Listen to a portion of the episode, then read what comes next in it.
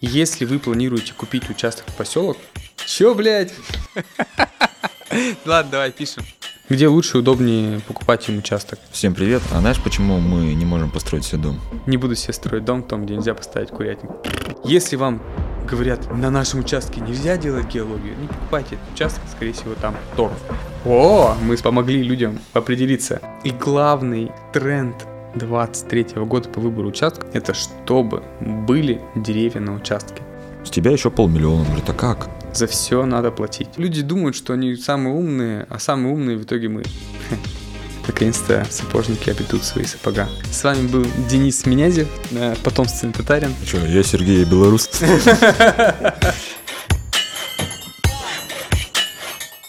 Всем привет! Вы слушаете, а возможно смотрите подкаст «Говорить не строить». С вами Денис Минязев и Сергей Ольховик, руководители строительной компании Level House.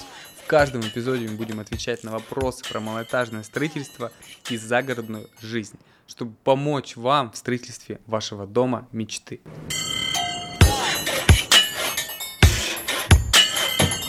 Самое смешное, что поговорка «сапожник без сапог» подходит и для строителей, в том числе для нас с Сергеем. Всем привет! Подкаст «Говорить не строить». Сегодня мы с Серегой будем думать и выбирать, где бы мы хотели друг другу построить дома, потому что он будет строить меня, я буду строить ему. Главный выбор падает, где его построить. Всем привет. А знаешь, почему мы не можем построить себе дом? Потому что мы хотим сразу и хорошо, а это дорого. У нас слишком много критериев, слишком много хочется. Требования наши слишком высоки. И хочется, чтобы и лес был, и склон был, и озеро было, и желательно с озером река, и до города недалеко, и пробки не было, и газ, чтобы был, и вода, и желательно центральная канализация, и чтобы рядом соседей не было, и чтобы тропинки были, и чтобы тротуар был, и асфальт желательно. Короче, хочется все и сразу, но в итоге приходится приземлять себя. Ну да, у нас есть два фронта. У нас есть поселок, и у нас есть коттеджный поселок. Ну, в этом году мы с Серегой оба определились с тем, что мы купим участки, ну, может быть, не в этом году, но начнем строить себе дома. Я себе дом спроектировал. И если вы хотите узнать, какой я себе дом спроектировал, напишите в комментарии, я обязательно вам отвечу, какой из наших типовых проектов теперь мой. А я еще не спроектировал, потому что я сначала хочу выбрать участок. И в любом случае это будет дом выходного дня, либо это будет дом в поселке. Коттеджный поселок закрытый, загородный, мне не совсем подходит. А, объясню свою позицию, почему. У меня сын, ему 10 лет, он ходит в школу. Я хожу на работу, жена ходит на работу, моего сына некому возить в школу. Некого возить, некого забирать. То есть, если я куплю в коттеджном поселке, построю там дом, увезу утром в школу его, он в час освободится, кто его будет забирать домой? Никто. Ему приходится ходить, гулять, ждать, хулиганить, поджигать что-нибудь. Ну, в итоге в итоге он сам по себе. То есть сейчас мы живем в квартире, он отучился, он пошел домой, сделал уроки, ну, все, у него все прекрасно. Вот этим обусловлен мой выбор. Я и думаю, что людям надо также выбирать, то есть э, доступность школ, садиков, города, как ездить, как возить, сколько детей, какие они большие, какие маленькие. Может, у вас уже дети по 18 лет, вам это не нужно. Я подхожу к этому вопросу по-другому. У меня есть машина, Супруга у меня довольно-таки резво водит тачку. Вот буквально только что звонит друг и говорит, это ты что так поздно на работу поехал? Я такой, это у меня жена едет за рулем. Он такой, о, нифига себе. Вот, поэтому я в этом проблему не вижу. Я не знаю, почему ты в этом проблему видишь. Твоему сыну уже 10 лет, он скоро у тебя подрастет и, в принципе, сам сможет добираться куда захочет. Ну и вряд ли у него будут проблемы с 12 до 18 лет э, с огромным желанием сидеть дома с родителями. И ему гораздо прикольнее, мне кажется, будет в городе тусоваться. Я отношусь к этому с простотой э, и с тем, в каком комфорте я хочу жить. Я хочу жить в современном коттеджном поселке, в котором будет асфальтированная дорога, который будет освещен, в котором будут пешеходные тропинки – газ, водоснабжение, канализация и нормальная управляющая компания. Не так, что ты сейчас, вот мы по весне ездим на, в коттеджные поселки там и в, смотрим участки, и ты едешь, у тебя полдороги такая вот херня, извините за выражение, каша-малаша из снега, и ты еле-еле можешь доехать до своего дома. Ну что это за жизнь? Если ну, можешь. Если можешь, да, да. Дороги переметает. А управляющая компания, управляющая компания это какой-то один человек, который на межевал участке, он там не делает абсолютно ничего. Люди делают все сами. Там стоит два столба, три кабеля, ни воды, ни канализации, дороги, ну так, что-то с чем-то, можно проехать, уже хорошо. Ну я же к бабушке в деревню приезжаю, и ей вот до участка чистит снег. Получается как? В коттеджном поселке кто чистит? Управляющая компания. А в обычном поселке? Ну, это муниципальные дороги. И там, и там чистят дороги. Мы это условились. Мы не будем тут э, на этом тогда заострять внимание. Но есть же реально плохие э, места, где дорогу не чистят. И это, видимо, не зависит не от поселка или от коттеджного поселка, а зависит от конкретного человека, который за это отвечает. От управляющей компании, от администрации, от всего. То есть, если э, говорить, что мы живем в идеальном мире, у нас и в поселке, и в коттеджном поселке везде должны чистить дороги. Так, давай я еще к одному моменту вернусь. Вот ты сказал, что ты будешь проектировать дом, когда ты купишь участок. Тут два момента. Мне кажется, что многие люди делают э, как ты, а я делаю наоборот. Я спроектировал себе дом, Ты хочешь участок подобрать под дом. Да, то есть у меня вот есть дом, мечта моего дома, как я хочу выглядеть. И все, что потом дальше ты выбираешь, подгоняешь, оно у тебя получается, что ты потом уже под участок подстраиваешься. Я уже выбрал, ну как, спроектировал себе дом и буду уже участок под проект подбирать. Не, ну тут смотри, мне так-то тяжело выбрать участок. Мне хочется, чтобы он был недалеко, как ты говоришь. Мне хочется, чтобы там был газ. Я хочу, чтобы там... Ладно, вода, канализация – это не обязательно. Какая-никакая дорога. Какой-никакой лесочек, хотя бы где-нибудь там недалеко. И если я еще сюда буду вписывать дом, я его никогда не куплю. Да. Короче, мы с тобой здесь спорим, спорим. Давай попробуем определиться все-таки для наших э, зрителей и слушателей, где лучше и удобнее покупать им участок. Мне кажется, первое, на что вы должны обратить внимание, это не на поселок, а на коттеджный поселок. Вы должны э, обратить внимание на ВРИ. ВРИ – это виды разрешенного использования участка.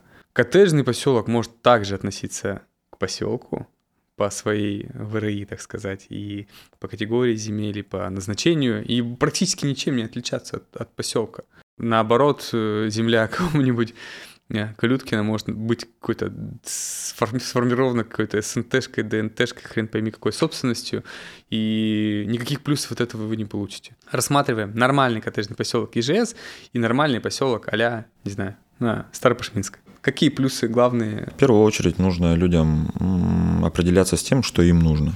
Что тебе нужно? Давай. Самое первое – удаленность. Чтобы не ехать два часа, там, не знаю, вечером после работы. Какая домой. разница у всех машины? Два часа это мы говорим, ты живешь в Дружинино. Удаленность. Меня интересует удаленность. Удаленность поселка, удаленность коттеджного поселка. То есть я буду выбирать по этому критерию в первую очередь. Сколько для тебя норма ехать до дома? Норма доехать до дома, ну, если это делать без пробок, то полчаса, с пробками час. Все подходит. До Первоуральска, до заповедника. Тут же важно, в какую часть города, в какой части города вы работаете, в какую часть города вы в первую очередь ездите. Во, важная деталь. Если вы живете в Верхней Пышме, не надо смотреть дома и участки на Челябинском тракте. Смотрите на Серовском тракте. Если вы работаете на визе и хотите продолжать там работать, то покупайте на Пермском тракте, возможно, где-то на Чусовском тракте. Если вы живете на и В работаете... Тусе, ЖБИ, то это вам Челябинский и Тюменский тракт. О, мы смог- помогли людям определиться. Если говорить про другие города, а Москва, Первоуральск и другие крупные миллионники, подбирайте участок по трассе, ближайшей к вашей работе, ну или к месту обитания. Не обязательно это может быть работа. Может, вы просто приезжаете на ЖБИ и тусуетесь, ходите. Че по цене? За сколько ты смотришь себе участок? Ну, давайте дальше пойдем. Я смотрю, чтобы у меня на участке был газ. Плюс 100 тысяч за сотку. И в итоге э, участок в 10 соток получается в среднем полтора миллиона. Ну, ты смотришь достаточно такую, я бы сказал, на хорошую цену. Я смотрю по 250 за сотку. Наверное, мне поэтому тяжело определиться. Я не могу 2,5 миллиона потратить на участок. Камень на душе, когда мы видели цены по 30 тысяч за сотку в Косулино буквально 4 года назад, а теперь они по 250 тысяч за сотку. Ну давай, за 250 тысяч, что мы увидим на этом участке? На этом участке мы увидим все, что я только что проговаривал.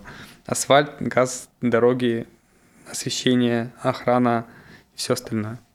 Ну, полный комфорт. Да. Делать больше ничего не нужно. А по сетям газ, вода, канализация. Газ, вероятнее, да, а канализация, вода, вода, вероятнее, да, канализация нет. Канализация практически в крайних редких случаях сейчас делают в поселках, и я бы сказал, не обращайте внимания на канализацию. Да и на воду не обращайте внимания, скважину практически везде можно сделать. Самое главное при покупке участка, до того, как вы отслюнявили бабки, э, сделайте геологию. Она стоит простейшая на малогабаритной установке, таким вот шнеком, стоит 7 или 8 или 10 тысяч рублей, ну, до 10 тысяч рублей. Нормальная геология там 33. Если вам говорят, на нашем участке нельзя делать геологию, не покупайте этот участок, скорее всего, там торф. Вот буквально вчера СНТ Зайкова. Ну, мы пом- помогаем подбирать участки и определяться с домами. Клиент скидывает ссылку на Авито, говорит, вот посмотри этот участок. Я такой, это Зайкова, там торф. Скидывает новые болты, я говорю, там нормальные грунты. Разница 2 километра между двумя участками, но огромная, колоссальная разница в грунтах. Поясним для людей, что такое торф, что такое не торф. То есть есть несущие грунты, где у вас там нормальный фундамент станет, есть не несущие. То есть э, вам придется потратить туда полмиллиона плюсом. То есть чтобы просто поставить фундамент. И это получается, если вы строите, не знаю, дом за 6 миллионов, то 10% к стоимости прибавляет, и это нормально. И, и фундамент это малая часть, это всего лишь вот там, не знаю, 100 квадратных метров от 10 соток. А 9 соток у вас все еще на торф. Ни дороги, ни тротуары, ни тропинки, ничего сделать нормально не получится без э, замещения этого грунта, либо без свай. Как ты думаешь, какие минусы, минусы именно есть э, между, ну и в коттеджных поселках, и в обычных поселках, на чтобы обратить внимание наших слушателей и зрителей?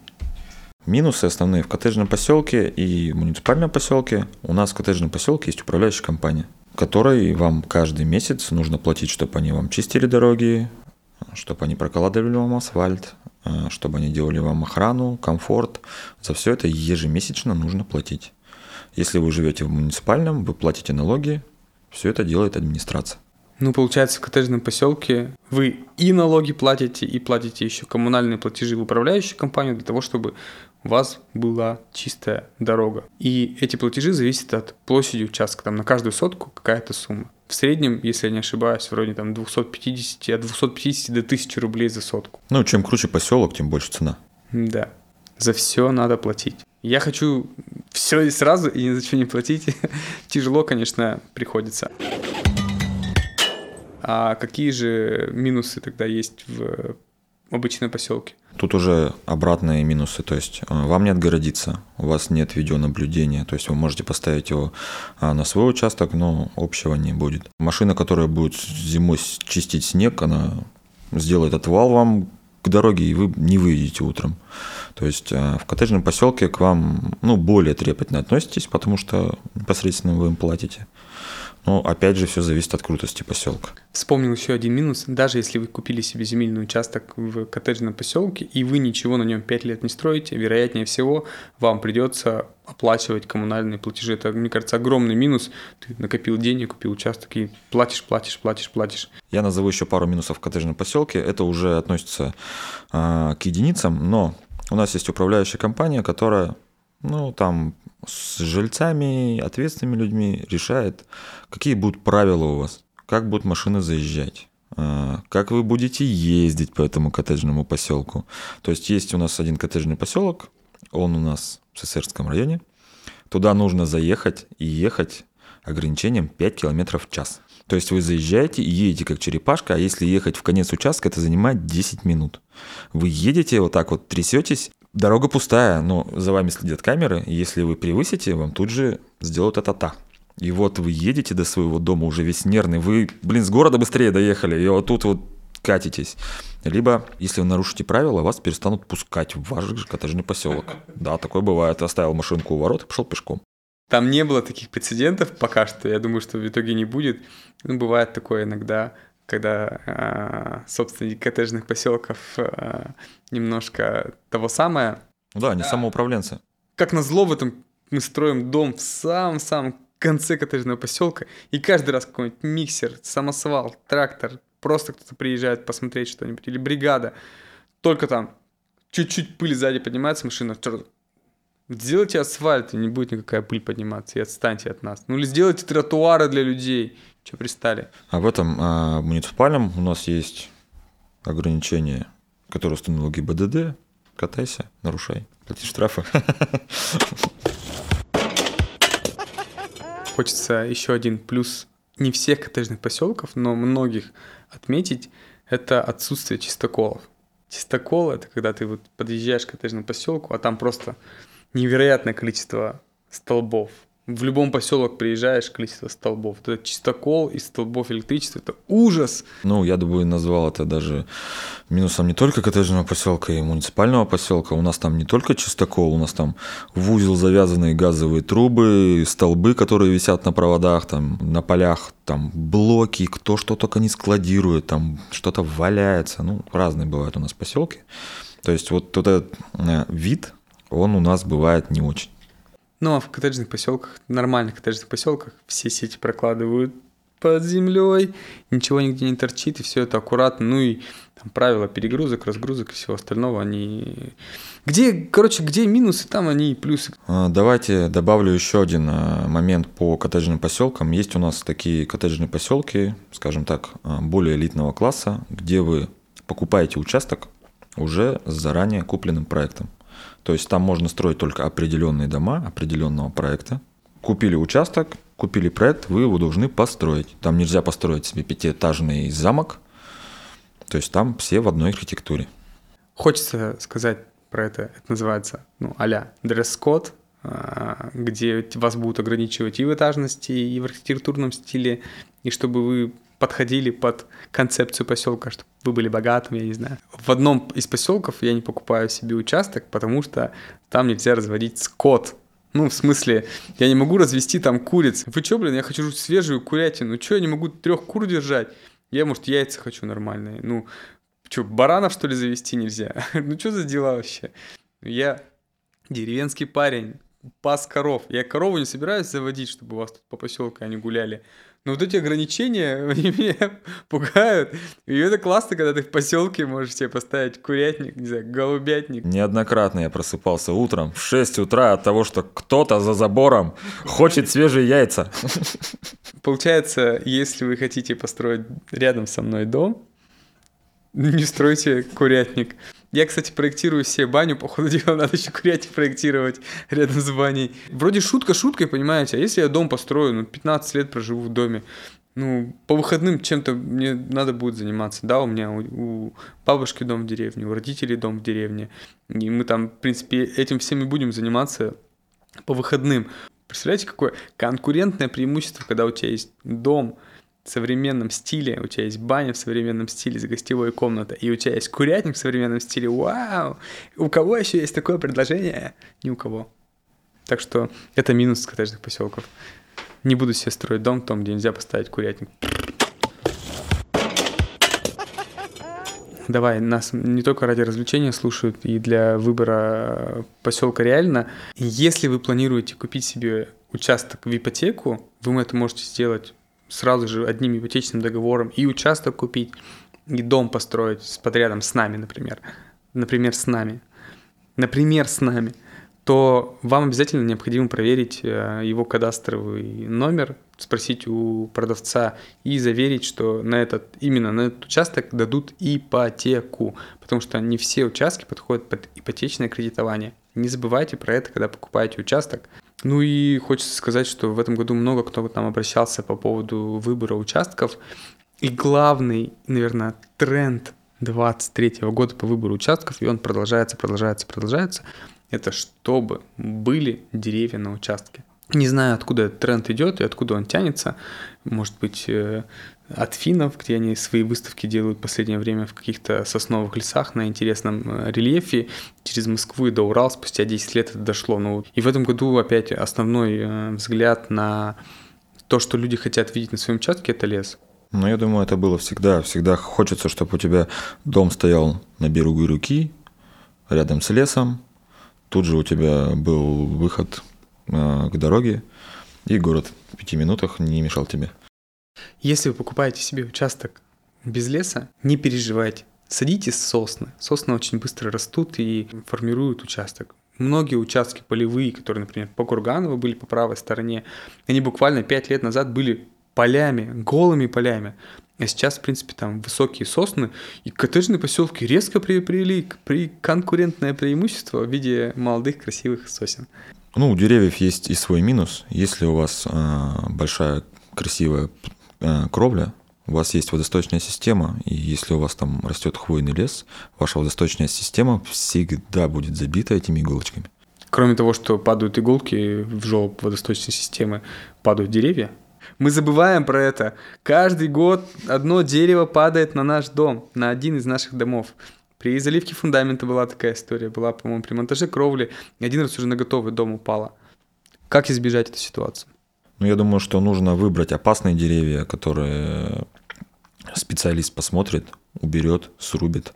Опасные деревья – это э, пересохшие, сгнившие и все остальное, все, что 100% упадет. Я вспомнил еще один минус деревьев на участке – это стоимость их убрать. Весь участок у вас, не знаю, вот в таких вот соснах, и вы решили, что вы хотите участок подчистить. Ну, важно, надо же вам где-то дом поставить, вы же там не избушку на курьих ножках ставите. И убрать деревья нифига не дешево. Во-первых, их нужно спилить, распилить, не знаю, расколоть, складировать, выкорчевать пни, одевать их некуда. Вывозить дорого. И получается, что покупая участок с большими многолетними, сотнелетними деревьями, это будет дорого их утилизировать.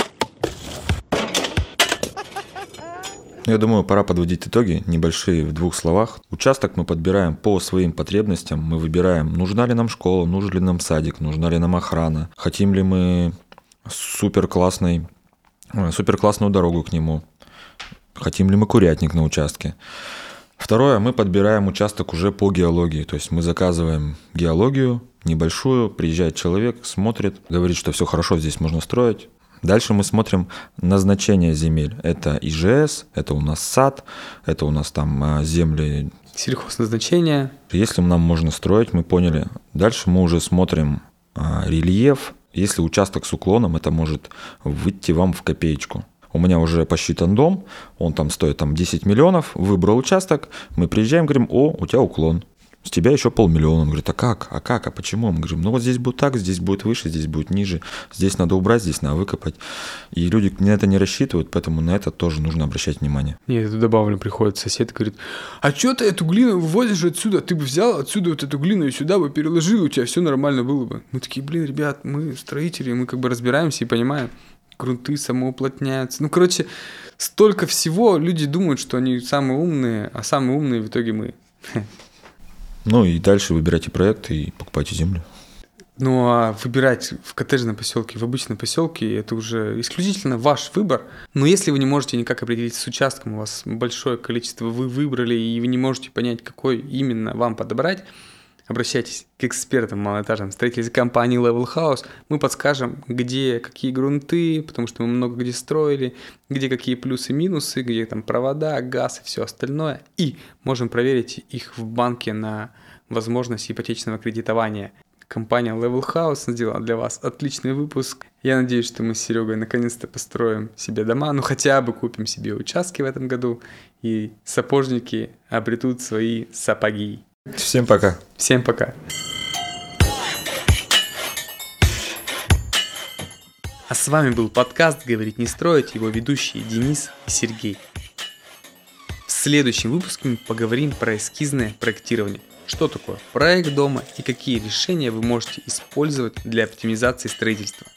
Наш подкаст выходит на всех актуальных платформах. Это Apple Podcast, Яндекс.Музыка, Castbox и других – мы просим вас ставить звездочки и писать отзывы на Apple подкасте. Ну и также ставить сердечки на Яндекс Музыке. Это поможет узнать о нашем подкасте большему количеству слушателей. И обязательно подпишитесь на наш YouTube канал, чтобы не пропускать новые выпуски. Ставьте лайки, оставляйте комментарии, пишите вопросы. Ну и также вы у нас на канале можете посмотреть видеообзоры построенных нами домов и лайфхаки, которые можно применять в строительстве. А еще мы есть во всех социальных сетях. Все ссылки мы прикрепили в описании к выпуску. Увидимся через пару недель в это же время на этом же месте.